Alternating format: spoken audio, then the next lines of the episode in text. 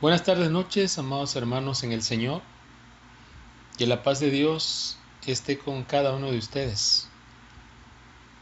Que nuestro Dios se manifieste a través de su Espíritu Santo en el corazón de aquellos que hemos creído en Cristo y también en aquellos que aún no le conocen.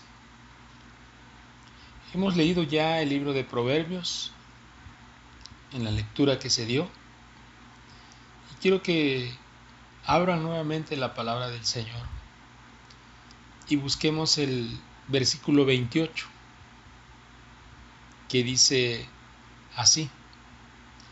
En el camino de la justicia está la vida y en sus caminos no hay muerte.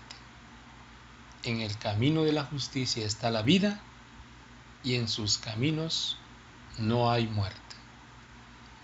Invito para que podamos acercarnos a Dios a través de una oración. Bondadoso Dios, que la gloria y la honra, Señor, sean solo para ti en esta hora de la noche.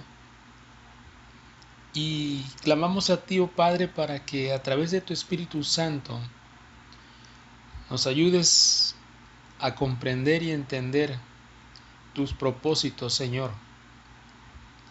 Que hoy podamos ver a través de esta palabra santa lo que tú quieres de nosotros, Señor. que podamos guardar en nuestros corazones todo lo que hoy aprendamos.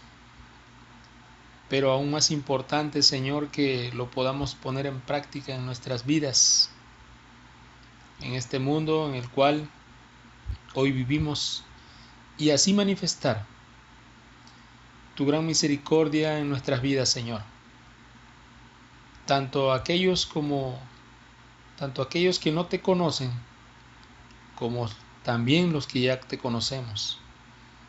Que ese gran amor tuyo sea manifestado también en nosotros hacia, hacia todos aquellos que que necesitan de ti, Señor. Bendito seas en el nombre poderoso de tu Hijo amado, nuestro Señor Jesucristo y Salvador. Amén. Bien, hermanos, dice la palabra del Señor que el camino de la justicia es vida para todo aquel que sobre él anda. Y hay una promesa, dice que no hay muerte. No nos dice la palabra, ¿verdad?, que sea de un momento transitorio. Tampoco que sea un simple hoy o el vivir el instante, sino que se está refiriendo a, algo que tenemos que hacer a largo plazo. Y la palabra camino eso encierra. El Señor nos dijo que habrían tribulaciones, habrían sufrimientos y pesares en nuestras vidas, pero que si nosotros habíamos creído en Él, dice que aunque muriéramos, viviríamos por Él. Ahora bien, el tema que les quiero compartir dice cómo finalizar bien. Cómo llegar a esa meta, al premio del supremo llamamiento de Dios en Cristo Jesús. Cómo llegar a recibir esa corona de vida prometida por Dios a los que le aman. ¿Cómo finalizar bien? En nuestro diario vivir, amados hermanos y amigos, en esta vida que hoy tenemos, podemos ver varias, varios ejemplos. Puede ser uno de ellos el, el hecho de nuestra vida de estudiantes, que al inicio del curso, ¿verdad? Todos iniciamos con alegría y con entusiasmo de, de experimentar ese, esa nueva etapa quizás. Y todos empezamos con, con muchas ilusiones, cumpliendo con los requerimientos de las instituciones, después con el profesor que se nos sea asignado, hacemos todas las tareas, cumplimos con todos los requisitos. Pero conforme va pasando el tiempo, también caemos en la desidia y a veces en la soberbia. También vamos conociendo amigos que en muy pocas veces nos conducen a bien y algunos más nos apartan y nos hacen tropezar. Entonces, se empieza con mucha alegría, pero al ir encontrando estos obstáculos, muchos no, no llegan a triunfar, sino que terminan mal por no, por no continuar bajo esa línea con la cual iniciaron. Ese es un ejemplo. Inician con mucho entusiasmo, pero terminan fracasando o pasando a medias. También puede ser otro ejemplo cuando se quiere formar un hogar, cuando se conoce al hombre o a la mujer, según sea el caso. Y, y pues todo es alegría también, ¿verdad? El conocerse, el hacerse novios, el empezar a compartir cosas. Pero llega el, el, momento en el que deciden unir sus vidas a través del matrimonio y se empiezan a conocer otros aspectos. Y la alegría con la que se propusieron formar ese hogar empieza a menguar, empieza a decaer, empieza a perder esa brillantez, porque empezamos entonces a poner condiciones y a querer incluso hacer solo lo que nos plazca sin tomar en cuenta a la otra persona. Y la ilusión con la que inició el, formar el hogar empieza a claudicar, empieza a desvanecerse. Y en muchas ocasiones tristemente terminan mal. En ambos casos, el estudiante como el matrimonio, si todo lo queremos hacer conforme a nuestra sabiduría y corazón, humanamente, pues el fin va a ser el fracaso. Eso es viéndolo de una perspectiva alejado de, de la guía de Dios o el someternos a lo que Dios quiere que hagamos. Ahora veamos dos casos en los que la mano de Dios interviene y también nosotros decidimos qué hacer. Saúl, un varón escogido por Dios para ser rey. Rey de un pueblo que había despreciado la guía directa de Dios. Y ahora pedía rey. Incluso Samuel se acongoja, se entristece, pero Dios lo alienta y le dice, no estés triste, no te desechan a ti, me desechan a mí, dice la palabra del Señor. Y aun cuando Samuel le da las condiciones bajo las cuales el tener un rey vivirían, ellos siguen diciendo, no importa, queremos un rey. Y bueno, es puesto sobre ellos a Saúl. Un joven humilde, de una familia pequeña, dice la palabra, de la tribu de Benjamín. Y es un rey. Pero ¿qué pasa en la vida de este varón? El empezar a, a obtener fama, el, el lograr triunfos sobre los pueblos enemigos, el hacerse de muchas tierras, tener muchos súbditos, ejército invencible, lo hacen tener un corazón lleno de soberbia, a tal grado de que él se hace hacer una imagen, ¿verdad?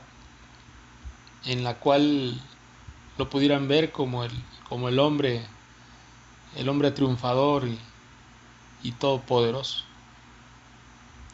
¿Qué pasó con él, amados hermanos? Se olvidó de Dios. Empezó a creer que todo lo que lograba era por, por, por él mismo. Y se empezó a apartar de la guía del Señor. Lo último, o una de las últimas cosas que hizo, fue no atender el consejo de Samuel, en donde él tenía que salir por un tiempo, siete días le dijo, espera mi regreso, pero en su corazón hubo temor.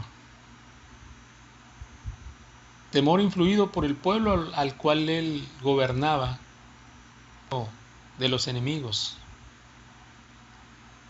y no confió en la palabra del profeta de Dios.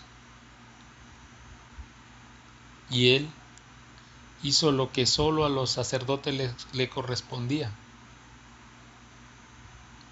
y preparó ofrenda para el Señor.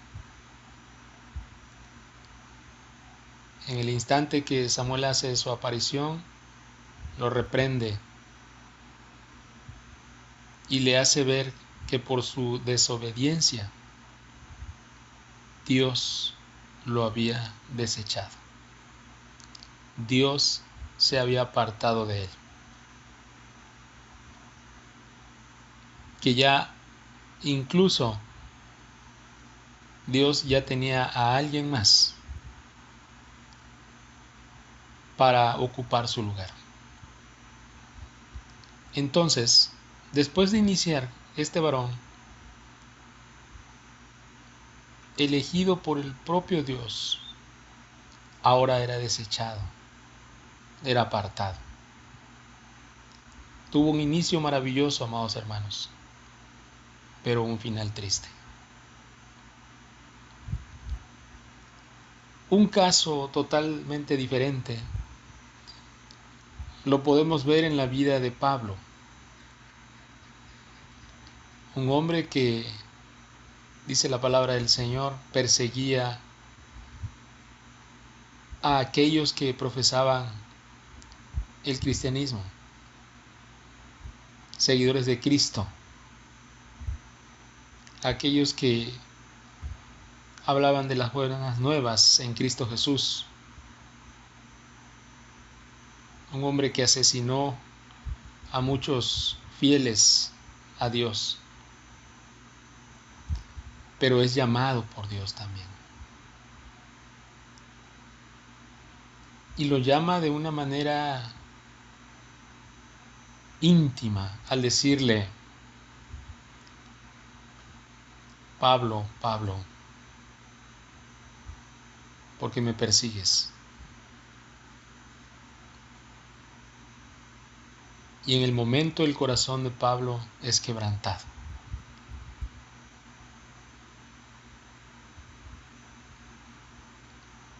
Y es llevado, ¿verdad?, a Tarso.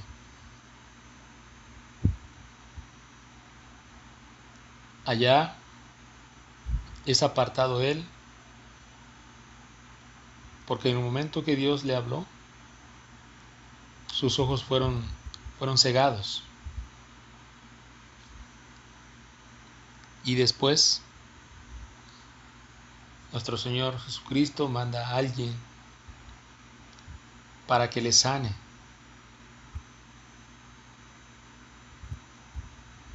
No solo lo sana de una manera física, amados hermanos, sino lo sana de una manera espiritual, es ungido con el Espíritu Santo. Tanto así que dice la palabra del Señor, instrumento me es útil para proclamar la palabra de Dios. Un final maravilloso en la vida de Pablo, siendo uno de los siervos más proclamó el Evangelio, elegido por Dios. Dos hombres que son elegidos por Dios. El uno termina por no obedecer, no hacer lo que Dios le dijo. Y perder su fe. El otro, engrandecido por el Espíritu Santo, es un fiel servidor del Señor. Ahora bien, amados hermanos, ¿cómo podemos encontrar nosotros en este trozo bíblico el cómo ser o acercarnos a, a esta vida justa de la que nos habla el versículo 28? En el que en esa vida justa en esa vida llena de justicia, en ese caminar de rectitud de nuestras vidas, no solo está la vida terrenal, física, sino que dice que en sus caminos no hay muerte. Nos habla entonces de que en la presencia del Señor estaremos y estarán todos aquellos que hagan la voluntad de Dios. Y uno de los aspectos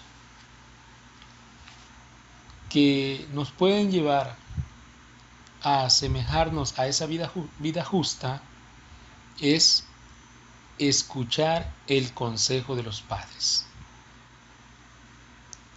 Dice el versículo 1. El hijo sabio recibe el consejo del padre, mas el burlador no escucha las reprensiones. Aquí, amados hermanos, encontramos uno de los eh, aspectos prioritarios de Dios para con el hombre. Es el honrar a nuestros padres a través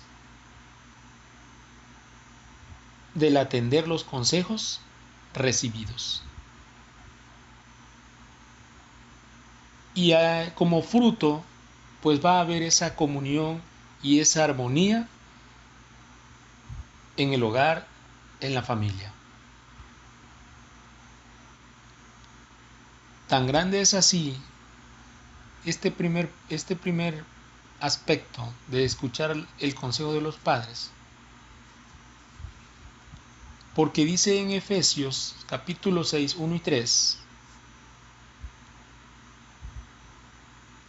que como hijos debemos obedecer en el Señor a nuestros padres.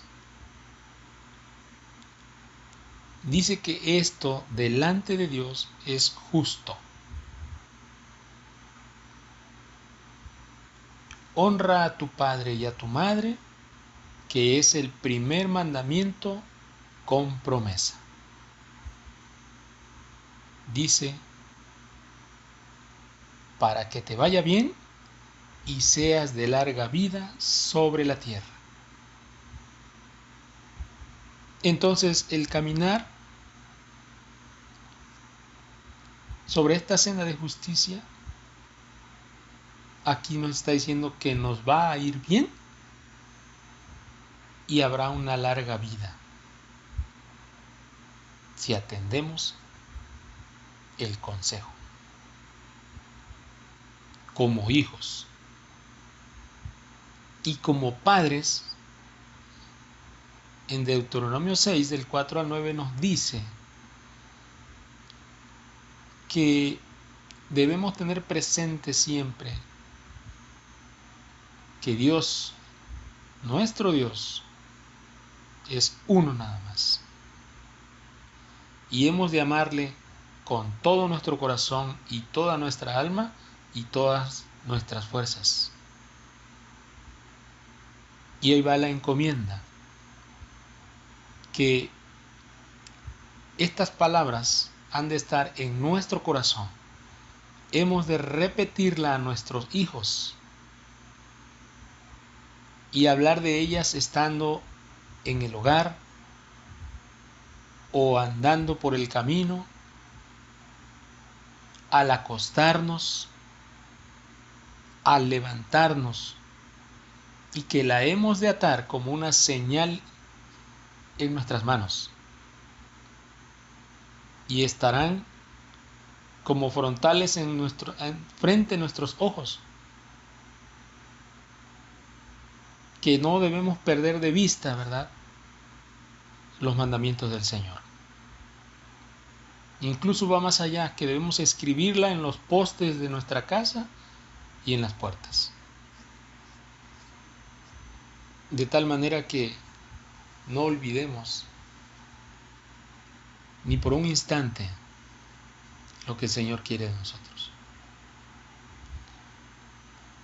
Entonces, escuchar el consejo de los padres es uno de los aspectos.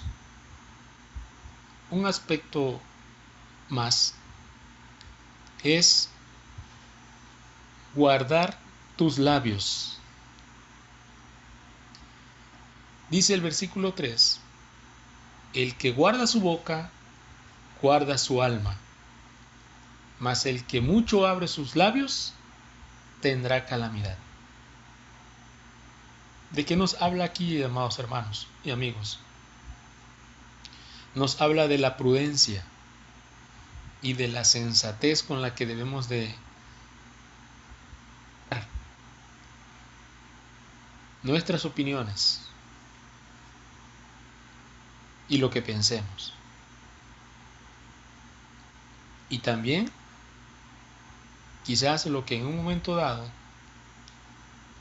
hablemos, más aún dentro de la iglesia o dentro de la comunidad cristiana. Porque si no controlamos nuestra manera de hablar, podemos caer en el error de hacer comentarios que puedan traer consecuencias tristes, como el, alejamiento de los hermanos de la iglesia, más aún de aquellos que están iniciando, el entorpecer el camino de aquellos que están empezando, o el causar un daño a aquellos hermanos que, ya, que están firmes, pero que si nuestro señalamiento es duro, y pero aún sin fundamentos, puede traer consecuencias, puede traer consecuencias graves. Dice Mateo capítulo 12, 36, 37. Mas yo digo que toda palabra ociosa que hablen los hombres, de ella darán cuenta en el día del juicio. Porque tus palabras, porque por tus palabras serás justificado y por tus palabras serás condenado. Toda palabra ociosa, amados hermanos y amigos. Aquella palabra que no trae ningún beneficio,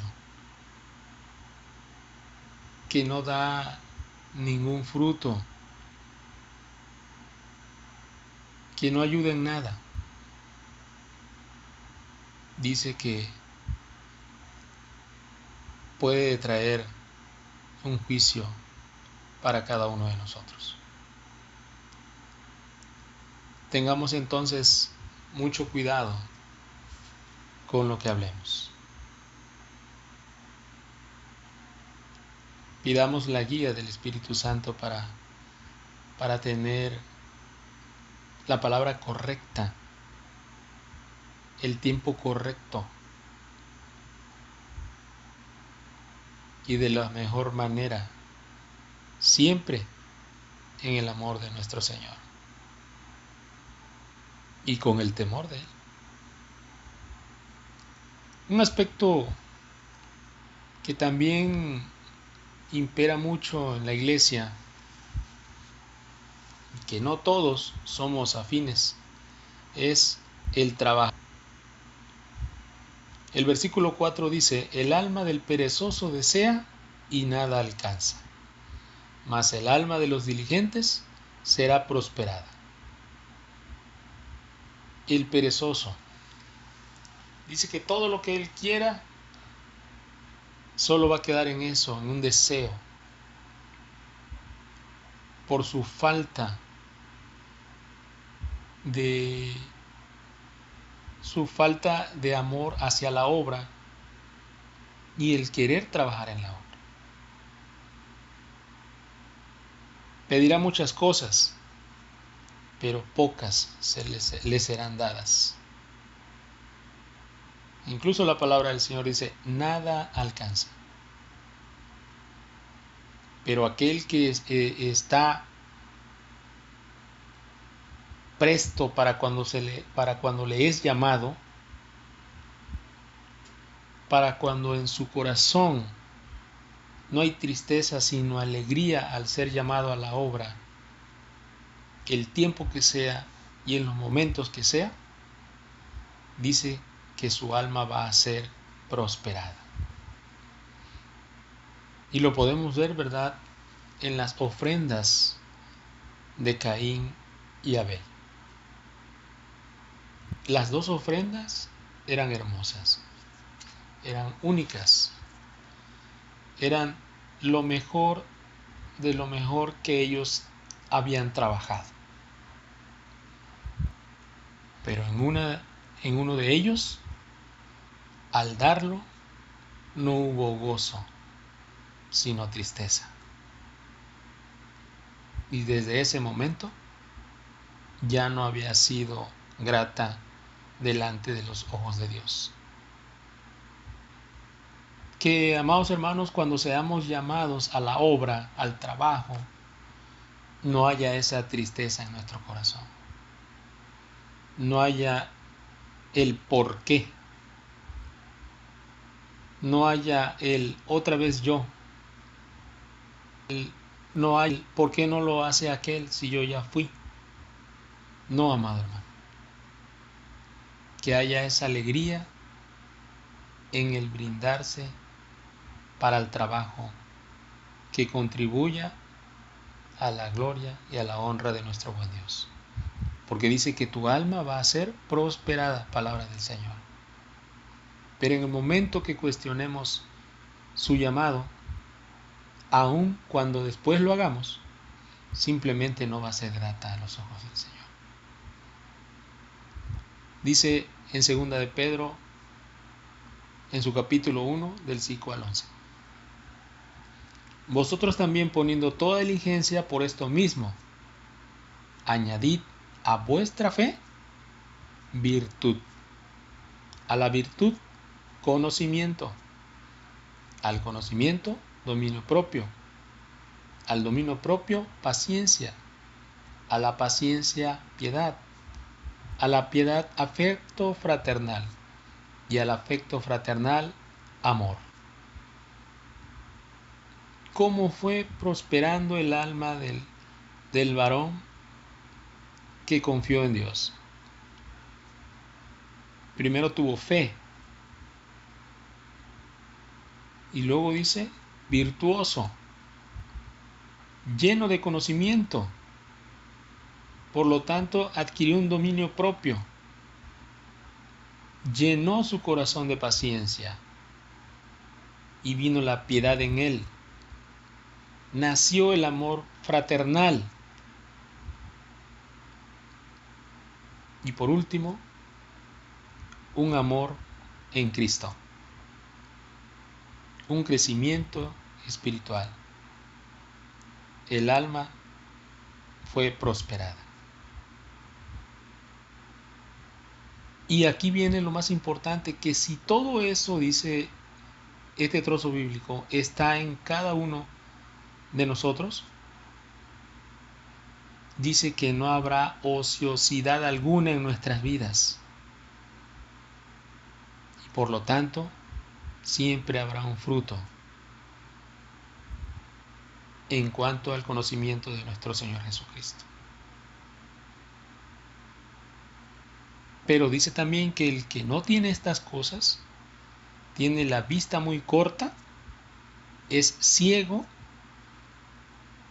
y se olvidó de la purificación de sus antiguos pecados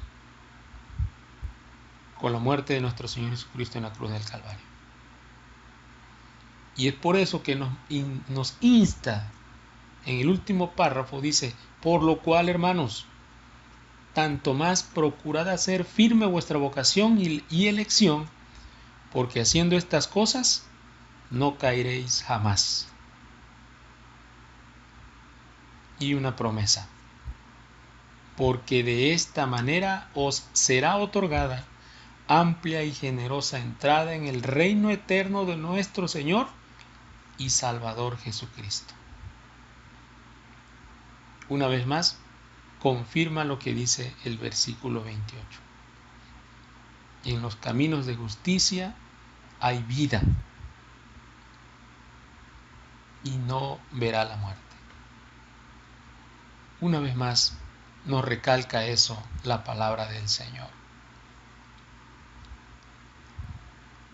También algo más que nos lleva a asemejarnos a esta vida justa es el amar la verdad.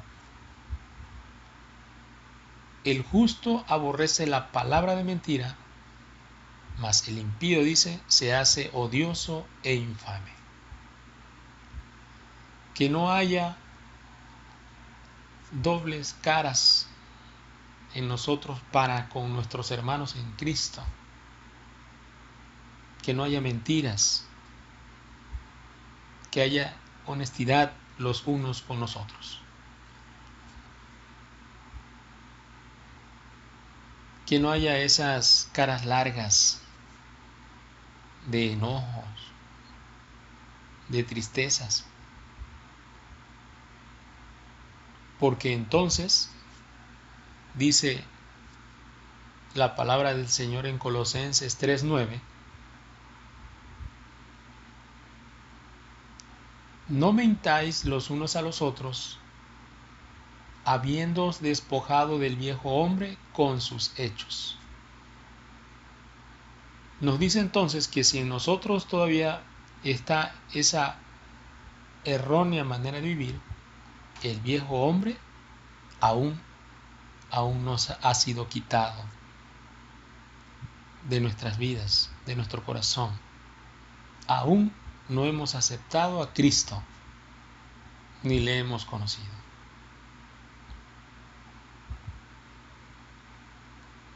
Para que esta, esta verdad sea amada por nosotros y sea vivida por nosotros, es importante entonces conocer la palabra del Señor. porque ahí está la guía de cómo debemos comportarnos. Dice que toda la escritura es inspirada por Dios y es útil para enseñar, para redarguir, para corregir y para instruir en justicia. O sea, para andar en los caminos de justicia que nos trae vida eterna. Porque termina diciendo, a fin de que el hombre de Dios sea perfecto.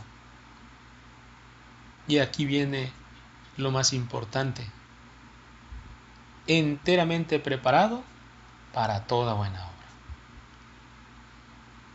Amar la verdad te hace por Dios enteramente preparado para toda buena obra. Pongámonos bajo la voluntad del Creador. Por último, amados hermanos, ser una persona de integridad. La justicia guarda al de perfecto camino, mas la impiedad trastornará al pecador. Que en, nuestra vida, en nuestras vidas y en nuestro diario vivir la integridad y la rectitud sean, sean un sello, una marca delante de Dios. Que no haya que no haya en nuestro corazón el ser deshonestos. Termina diciendo el versículo 9 de Proverbios 13. Que la luz de los justos se alegrará, mas se apagará la lámpara de los impíos. La luz. Nuestra vida será llena de alegría por andar en los caminos de justicia que Dios nos ha marcado. Pero a aquel que no ha sido así, será como Saúl. Será apagada su lámpara. Amados hermanos en Cristo, tomemos pues estos aspectos y clamemos a Dios para que a través de su Espíritu Santo Él tome el control de nuestras vidas y no haya nada más a lo que nosotros recurramos. Dice la palabra del Señor, dejaos guiar por el Espíritu Santo tomemos esa estafeta, amados hermanos, y podamos llegar a esa meta y podamos obtener esa corona prometida por Dios. Que el Señor esté con ustedes hoy y siempre, amados hermanos. Amén.